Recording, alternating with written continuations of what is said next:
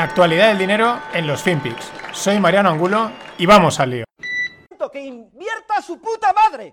When I was 14, if you pl- please, at ease. I keep forgetting I'm president.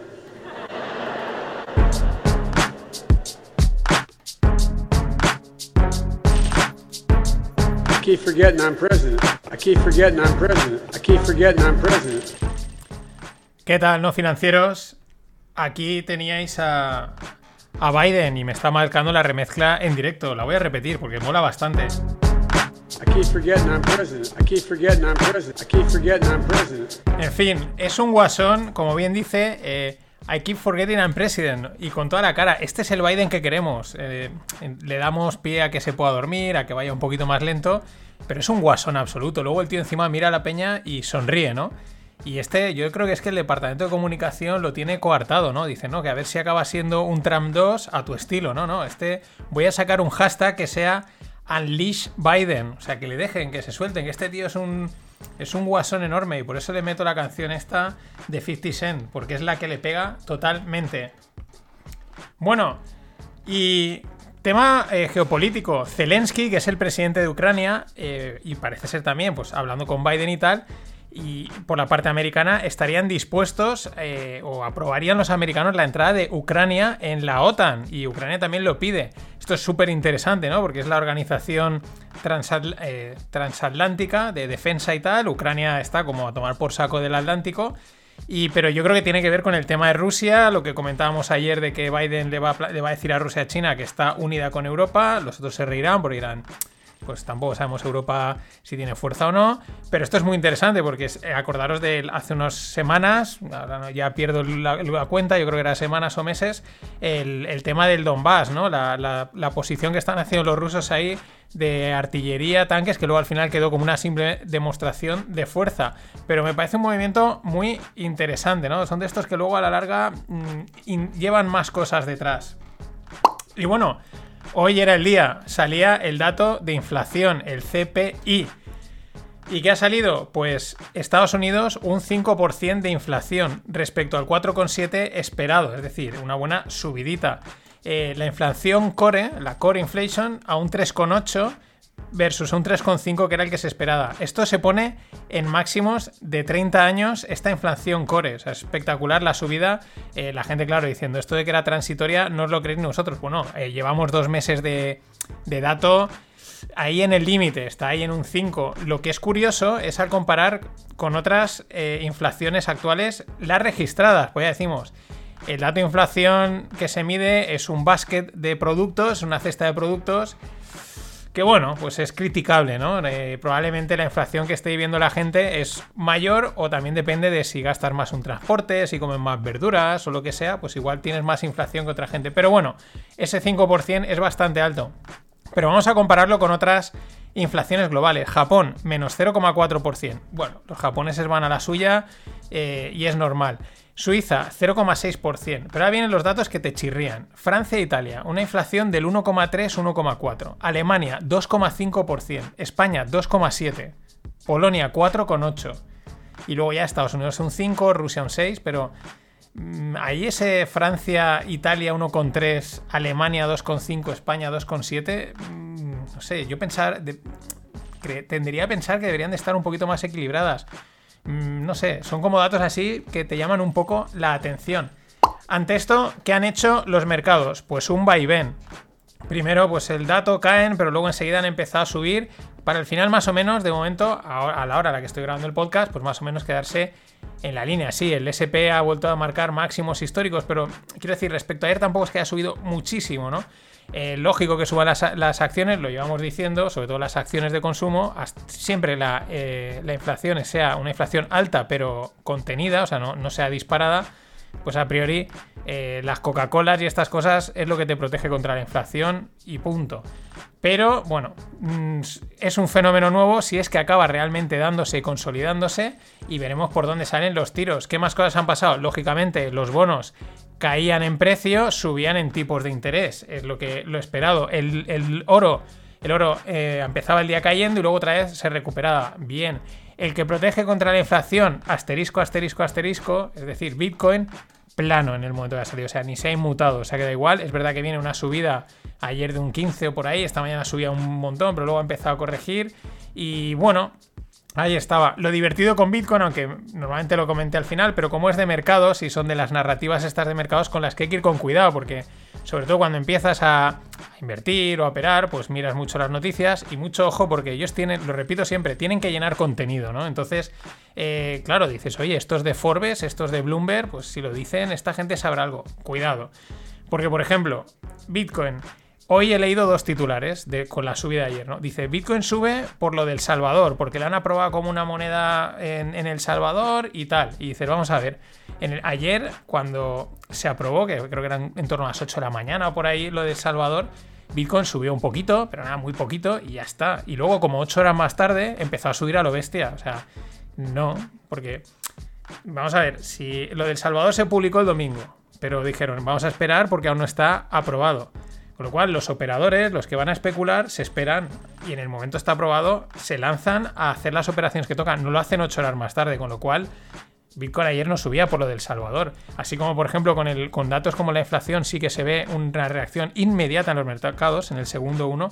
Aquí no era por eso. Pero es que luego le, veía otro titular que decía, no, que Bitcoin subía porque es que habían salido pues por ahí informaciones de reguladores que dice que van a pedir requerimientos de capital a las empresas cripto, ya que esto parece que se está gastando, pues mm, bueno, regulación y requerimientos de capital, lo cual es un poco un problema para el mundo cripto, que es una de las ventajas que tiene, ¿no? Y que entonces Bitcoin subía por eso. O sea, daros cuenta, eh, bueno, en vez de decir, señores, esto sube porque le ha dado por subir hoy y punto, no, hay que buscar el, titular, ¿no?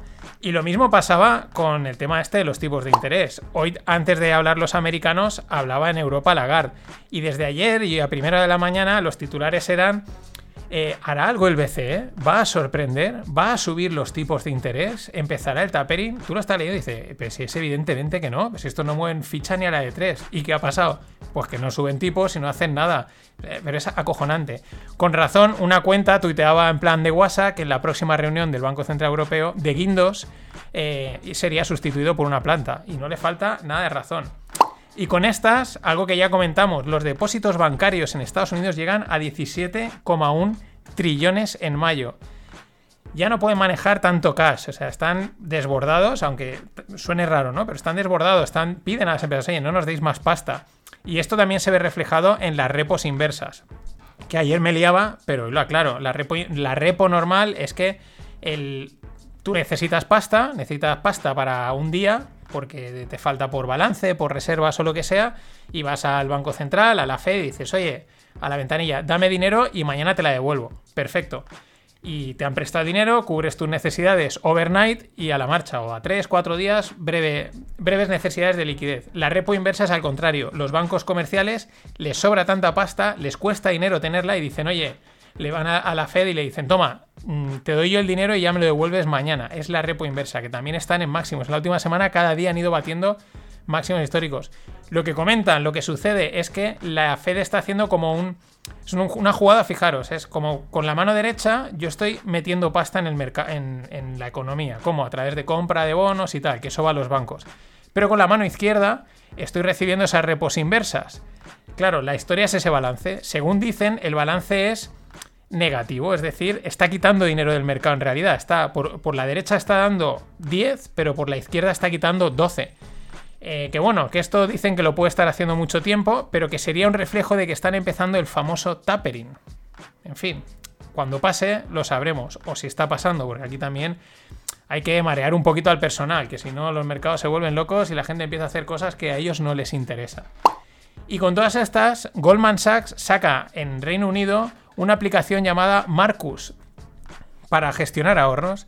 Y esto me llama la atención porque normalmente estos bancos, estos grandes bancos de inversión, muchas veces no les muchas veces no, yo creo que no les interesa ir al mercado retail, al mercado de los pequeños, ¿por qué? Pues porque te cuesta dinero, hay que abrir oficinas, tiene unos costes, etcétera. Pero claro, llegan las aplicaciones, llegan las startups, generan las, las open APIs de banking, que hemos hablado alguna vez de ellas, y de repente pues hacer una aplicación que la gente gestione su dinero a través de esa aplicación, que tú estés conectado y manejando el jaleo, es enorme. Así que ojo a este movimiento de Goldman Sachs en Reino Unido, que veremos si se replica en otros sitios.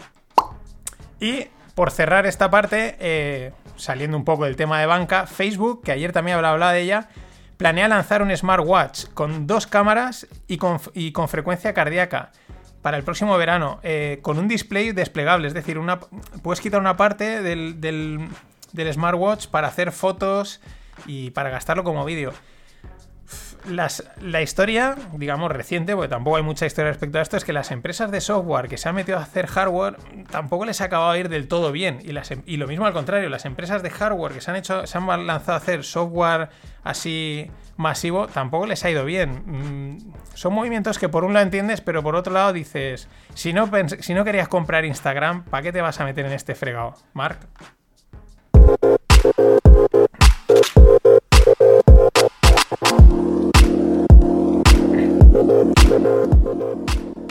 Y en el mundo startup, una española, eh, uno de los unicornios, Cabify. Y esto es interesante, lanza un servicio de suscripción multimodal, el tema bici, eh, moto, coche. Bueno, interesante ¿por qué? Porque vamos a ver la nueva modalidad si acaba de cuajar, porque yo creo que no está del todo cuajando, ¿no? Hay motos de alquiler, hay coches de alquiler, quizás en las grandes ciudades sí, pero tampoco parecía que iba a ir a más y la sensación es que tampoco mm, ha ido a mucho más por lo menos la sensación. En, Valencia, que es una ciudad mediana, es verdad que ahora han sacado una aplicación de car sharing.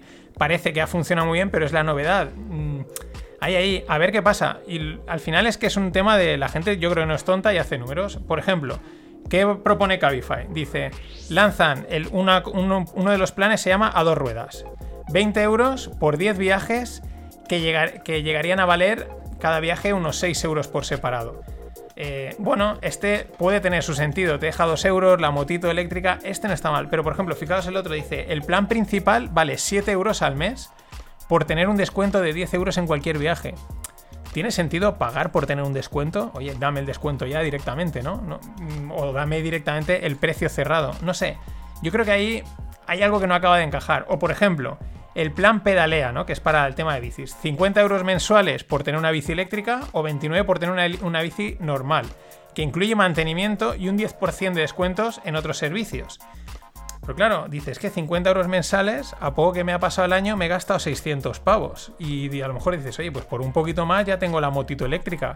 Que sí, que me tengo que pagar el seguro y tal, pero... Y si luego a lo mejor, como ha pasado a veces, no hay disponibilidad y tal, oye, pues tampoco creo que entre pagártela y, que, pagar esa suscripción no creo que haya tanta diferencia. Y ahí es donde yo creo que está el tema, que si lo ponen más barato no ganan pasta, pero como lo pongan más alto... Y ya digo, si hacéis los números están ahí, ahí, están ahí entre... Es normal que mucha gente diga, mira, por un poquito más me compro yo la bici o la moto. Y luego os dejo en la newsletter un artículo que escribía el, el CEO de la Asociación Valenciana de Startup, y con, respaldado por toda la Asociación Valenciana, que es el sinsentido del hub tecnológico en Valencia. Os cuento la historia. En, la Marina de Valencia hay una. Hay la central de que no me sale el nombre, que es de pasajeros, que era donde. Pues donde los pasajeros cogían los ferries, que está cerrada desde hace varios, pero vamos, un montón de años. Y entonces la idea de varios emprendedores y gente del mundo startup es decir, oye, vamos a convertir esto en un hub tecnológico, porque lo piden las empresas, desde Valencia se han creado, se están creando y se van a crear cosas muy chulas, ¿no? Pues bueno, ahí están, esperando a ver, les llegaron a dar el, ¿cómo se dice? El proyecto a una empresa belga, cuando tienes aquí gente que ya lo está pidiendo. Y, denuncia un poco el sinsentido en el que están metidos de papeleos y de cosas. Yo me mojo sin decir nombres, pero es que en Valencia, claro, luego, espera, luego venimos con el Valencia Tech City, Valencia Emprende, España Nación Emprendedora, pero tenemos un, hub tecnológico que debería estar desarrollado, que ayudaría mucho, ahí parado totalmente. O sea, luego es todo humo. ¿Qué pasa? Pues que independientemente de los políticos, hay alguna persona en Valencia que manda demasiado. Y otro hub tecnológico en, en la Marina, pues es competencia que no quiere y probablemente ahí es donde venga el sinsentido. We don't like Bitcoin. We think it's like a, a making fake money. You know, somebody is sitting somewhere and, and mining the money. It's like in a in the uh, in the Middle Ages, you know, or, or those who are creating the the fake currency. So, but uh, the issue of the official uh, cryptocurrency is quite important. And some countries are very much advanced, like China, for example. So in Russia, we discussed this issue with the central bank. The banks were a bit concerned that central bank will take their business, but I think we find the solution when, when actually customers will stay with the banks while the cryptocurrency will be controlled and issued by a central bank. So the, the joint group is working on this, and uh, as early as next year, we expect that the first test of the official ruble cryptocurrency uh, test. And uh, but it will take probably a couple of years to introduce this uh, on a broader scale. But I think that's the future uh, of, of the banking. Bueno, este es Andrei Kostin, presidente del VTB Bank. Como habréis podido notar, es un ruso de pura cepra, de pura cepa. Y mola porque estos están los americanos que van con su rollo marketing, ¿no? Y ahí luego están los chinos que van con su soft leading muy calladitos, pero están los rusos que no se callan. Y este dice, mira, esto no va a funcionar, esto no nos, no nos gusta, no lo queremos, eh, no confiamos en ello, van a salir las CBDCs, el futuro de la banca pasa por las Central Bank Digital Currencies, que tenemos que regularla, y lo dice abiertamente, casi hasta riéndose, como diciendo, ¿pero qué me estáis contando? O sea, que esto somos que aquí no vamos a andarnos con rollos. Punto. Y con esas, en las últimas días, últimos, iba a decir últimas semanas, más bien días, han salido varias eh, noticias en esta línea, en la línea de la normativa. La primera, el Banco, Central, el Banco Central de Inglaterra apunta a las stablecoins, es decir, ha sacado pues unas ideas, unas líneas para regular las stablecoins. Eh, claro, al final las CBDCs, eh, esperemos que no salgan, pero el día que salgan, pues son una stablecoin, con lo cual regular las stablecoins les ayuda a regular las CBDC. ¿Cuál es el otro problema? Que la stablecoin es muy fácil de entender. ¿Por qué? Porque una stablecoin, como por ejemplo cuando se hable de DAI, es un dólar y esto lo entiende todo el mundo. Y vale, pues ya está, no tengo que entender mucho más. Entonces, eso es. Esa estabilidad que, tienen estas monedas es el riesgo para, para los bancos centrales. Otra más, la, CFCT, que es una comisión de derivados y de, futuros en el estadounidense, dice que los derivados cripto que son ilegales. Y tiene razón en lo que dice, porque dice, a ver, eh, no, las empresas que están emitiendo derivados cripto no están registradas, no cumplen con una regulación y por lo tanto son ilegales. Y tiene lógica.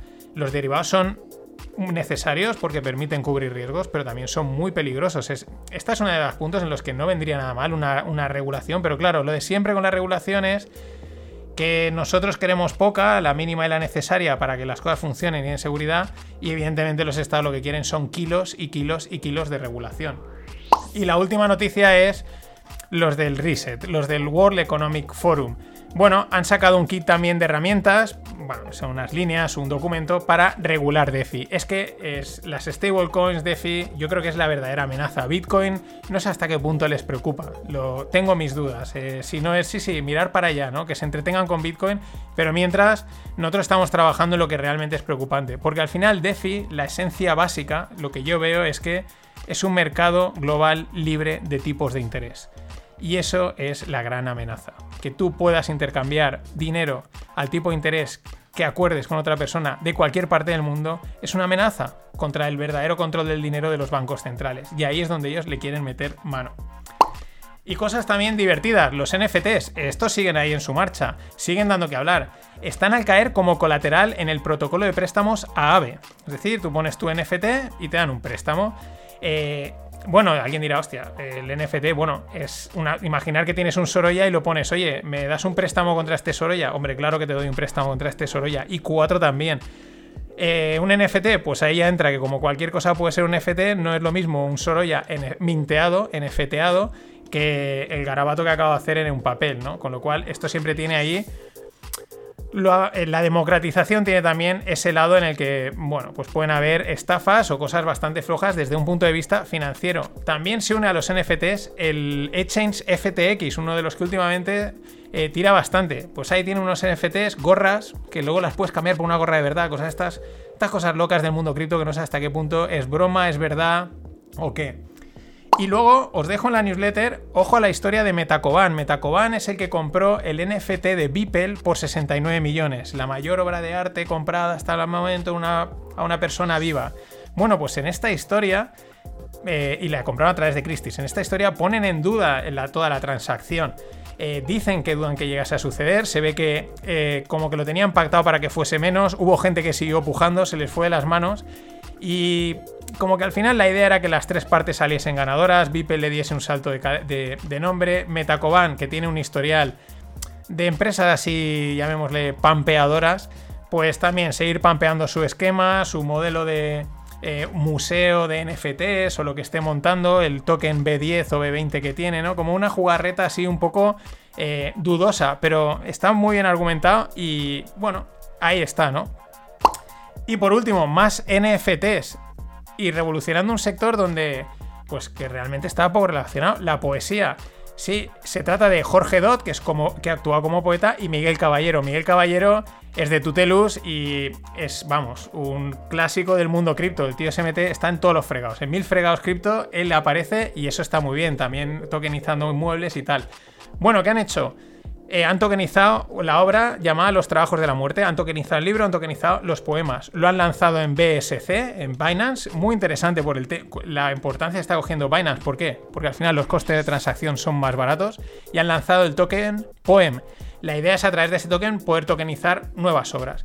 Y esto es muy interesante porque al final, mm, bueno, eh, ¿por qué no? Es una manera de darle más autenticidad, más mm, hacerlo más comerciable, no sé, a un producto que hasta ahora, como bien dicen, en España ahora mismo se estima que solo hay unos 3.000 lectores de poesía que compren anualmente poesía, ¿no? Y esto puede ser una forma de dinamizar esto, de darle más valor a, este tipo de obras.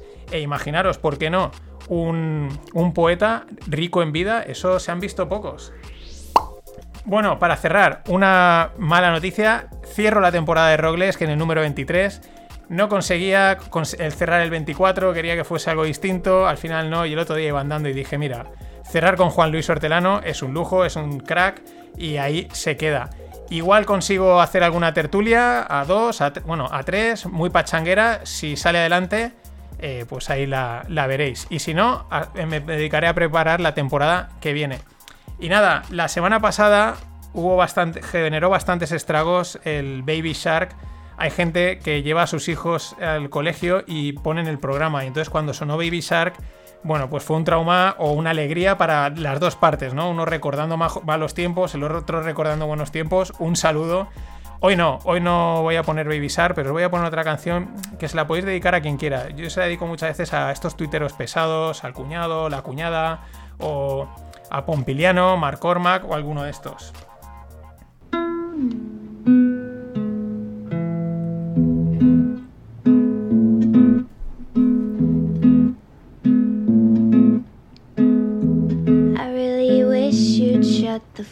Up.